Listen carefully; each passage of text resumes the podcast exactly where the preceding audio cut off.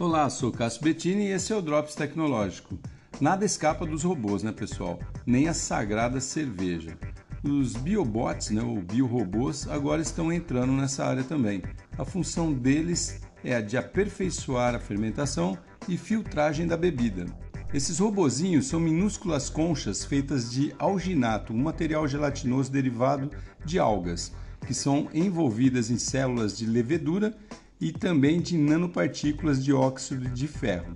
Na verdade, eles terão o papel de impedir que os fungos estraguem a mistura, de acelerar também o processo de fermentação, que é complexo e demorado, né?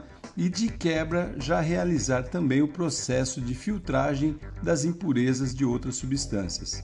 Eles só não explicaram como vão eliminar esses robozinhos depois que a bebida for engarrafada. Bom, Caso venha junto com a cerveja, tomara que não faça mal para a saúde dos bebedores, né, pessoal?